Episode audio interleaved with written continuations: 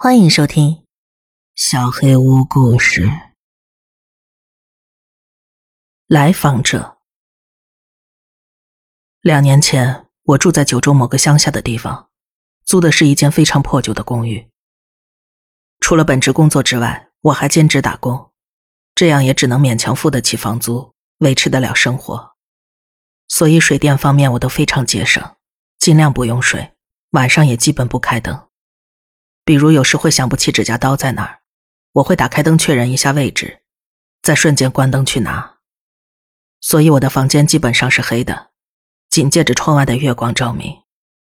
而且我本身也非常安静，所以从外面看的话，这个房间很有可能跟没人住一样。某天晚上，我在一片漆黑的房间里玩着 PSP，只开了一格的音量，玩着《弑神者》。这时。门把手突然咔啦一声转动了。小时候，我躲在房间看漫画的时候，为了躲避妈妈，即使只听到一丁点动静，也会迅速把书藏好。所以我已经练就了一身预知危险的能力。所以，那声门把手的响声我听得非常清楚。我迅速关掉 PSP 的声音，关上了电源，把它抱在了怀里，大概也就用了不到一秒钟。这是我已经练习了二十年的绝技。同时，我又在想，不按门铃就要进门，难道是哪个熟人吗？然而，悲伤的是，我没有熟悉到这种程度的朋友。我尽量不发出声音，正对着玄关和门，等着开门的那个人进来。一个体积庞大的人在门口现出身形。那个人大概身高一米六，体重有两百斤的感觉。穿着一件黑色的，像是竹帘一样的衣服。长长的头发遮住了脸，所以晃眼一看，根本就是一团黑色的固体。那人进门之后，默默地站在玄关。我屏住呼吸，一动不动，控制着身体不让衣服发出摩擦的声音，不能让那个人发现我。借着窗外的月光，我多少能把握那个人的动静，但是他应该看不见黑暗角落里穿着黑衣服的我。就这么焦灼着，不知过了多久。这个家伙能不能快点回去啊？这样假装隐形人，我真的坚持不了多久了。那人突然开始大喊，我突然很想哭。说实话。开始我以为是什么变态跑进来了，但现在我知道，并不是。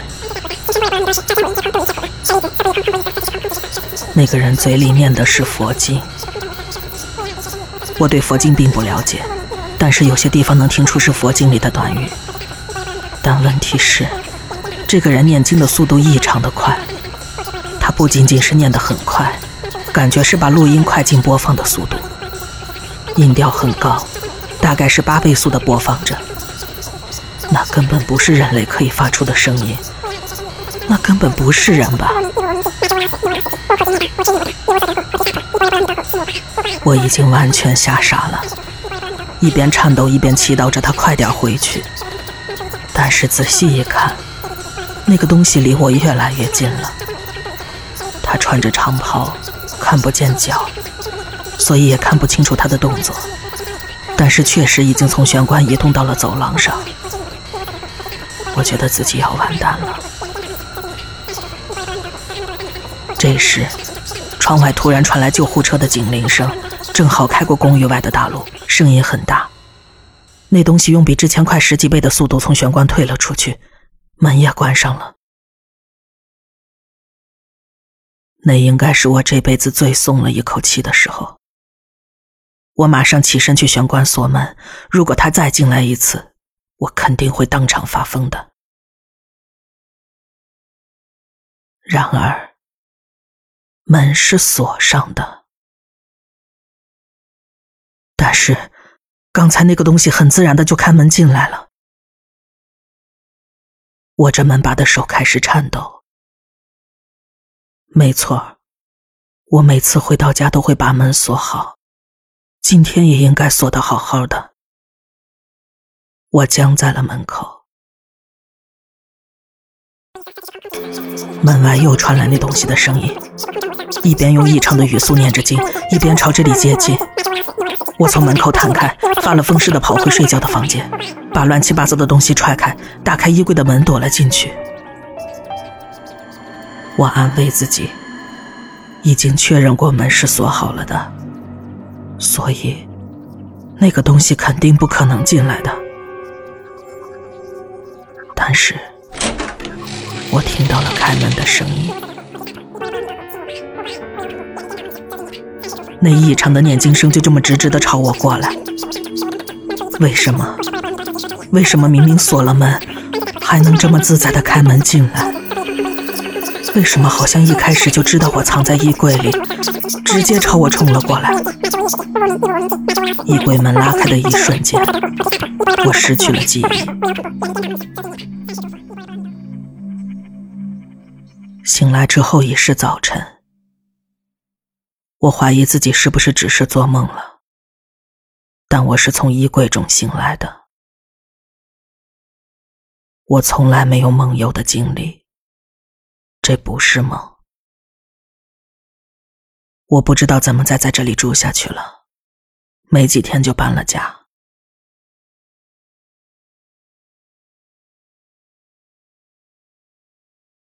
您需要纸巾吗？大概两周之前做了一个奇怪的梦，开始，我身边就发生了怪事。梦中，我乘着电车。自己身边还有十位左右的乘客，我一直呆呆的望着窗外的田园风光，突然听见有人在问：“您需要纸巾吗？”在我想转头看向那个方向的瞬间，出了一身鸡皮疙瘩。自己似乎是感到了某种邪恶的、不可估量的东西，立刻就感应到，被那东西看见了就会死，千万不能看。那个声音从车厢的一端开始，依次询问着：“您需要纸巾吗？”我在车厢另一侧的最里面坐下。千万不能看，千万不能看！一边想着，一边拼命低着头，闭着眼睛。不知道别的乘客是没有注意到，还是无视掉了那个声音。那声音一个一个的询问着，但是没有一个人回应。终于，声音来到了我的面前：“您需要纸巾吗？”而我只是非常的害怕，汗毛全都竖了起来。你需要就这样流着冷汗，等待着那个声音走开。您需要纸巾。等待的时候，那个声音却无数次的向我询问着：“需要纸巾吗？你需要纸巾吗？你需要纸巾吗？你需要只问了别人一次。”为什么要一直问我？你不要再问了。我这样想着，突然感到自己面前的气息唰的消失了。我松了一口气，正准备睁开眼睛的瞬间，你需要纸巾吗？我被吓得一下睁开了眼睛，在我的膝盖上，一张双眼张开到眼球都快掉出来。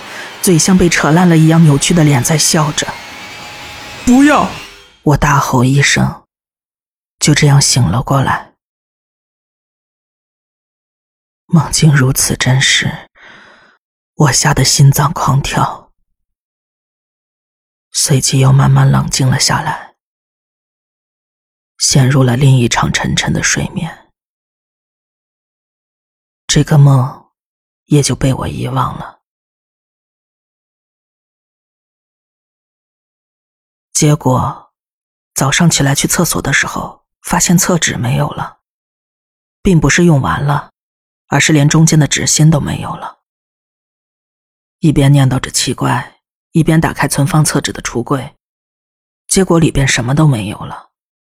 明明前几天才买了的，而且我也记得，的确是放进橱柜了，只好到公司再解决了。在准备上班的时候想擦擦鼻涕，但是桌子上的纸巾不见了。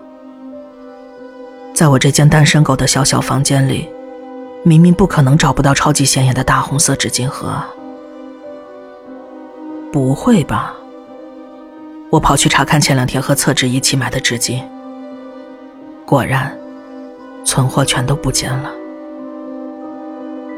我这才注意到这件事不对，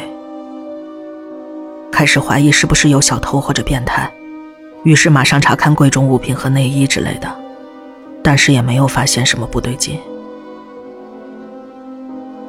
我越发觉得这件事情不可思议。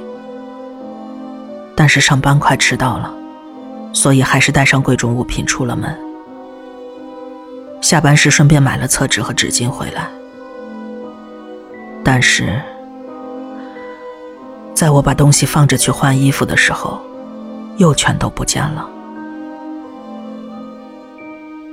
从那之后，一直循环着买回家消失，买回家消失，直到现在。没有纸巾这件事情，真是既让人毛骨悚然，又各种不方便。总之，非常的困扰啊。循环，这是我在京都念大学时发生的。当时我组了乐队，每个周末的夜晚都会和乐队成员们一起在工作室练习。那天也是。练习完已经夜里一点了，有着专属于京都的闷热潮湿，是一个令人提不起劲儿的夏季夜晚。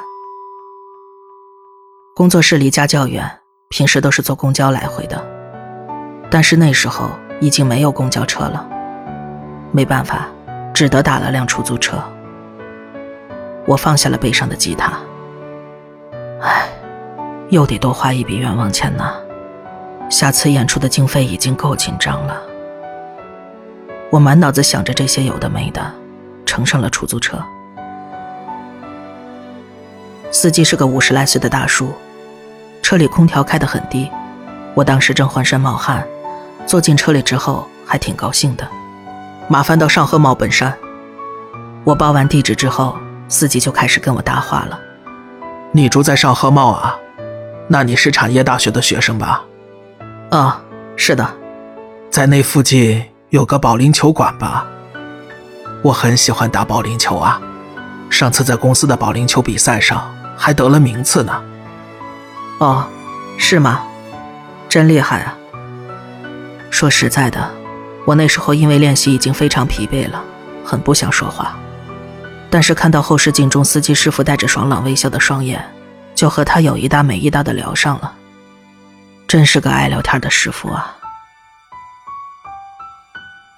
聊了一会儿之后，我开始感觉到违和感了。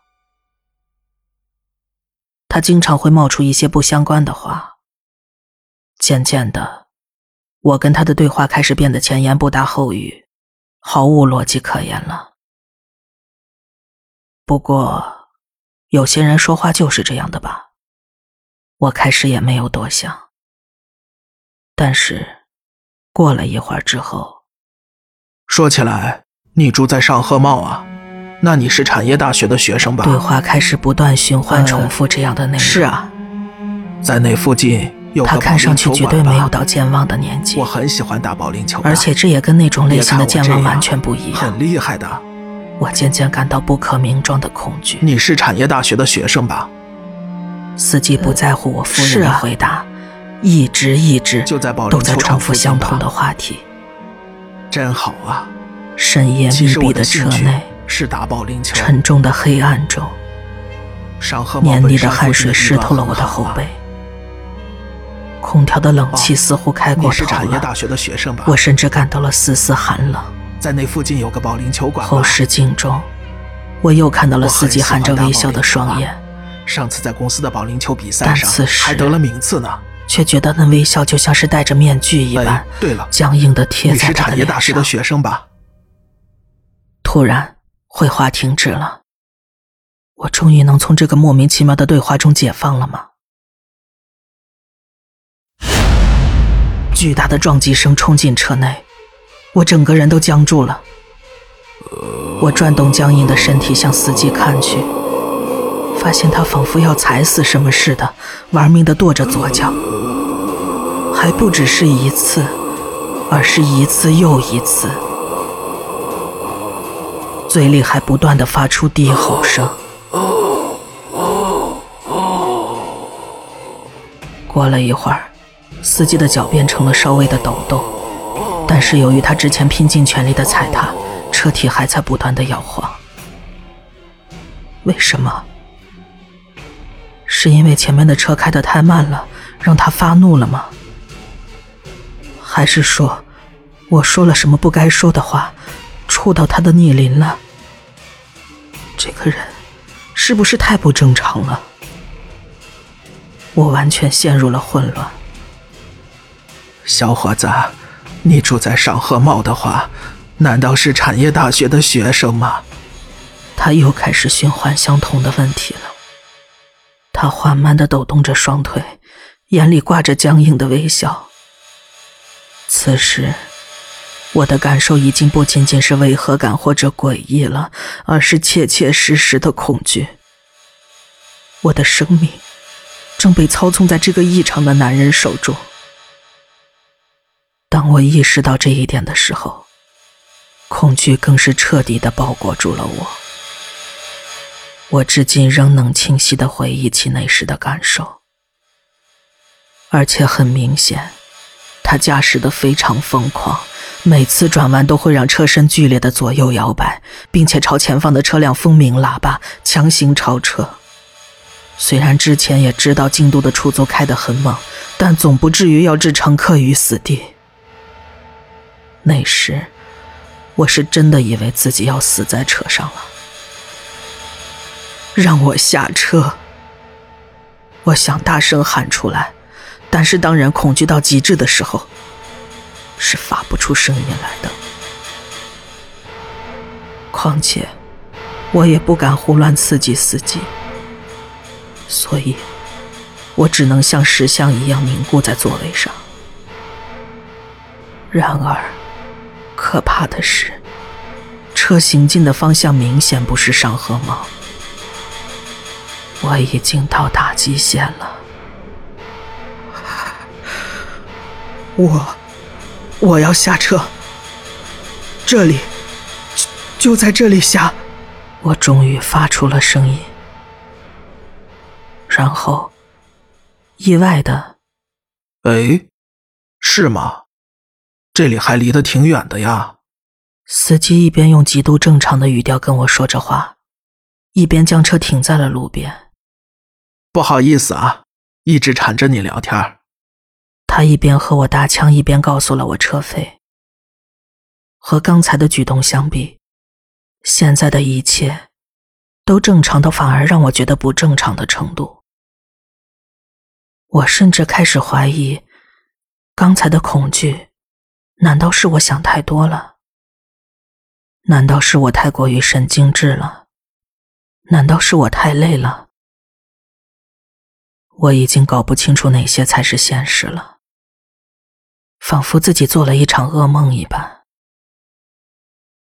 总之，终于解放了，我渐渐放下心来。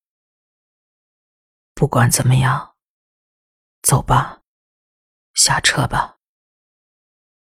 我急忙把钱递给了司机，他亲切的笑着回了一句：“多谢惠顾。”我抓起吉他，跨出车门，一只脚刚踏到地面上，司机突然又挂上那面具般的笑脸：“小伙子，难道你是产业大学的学生吗？”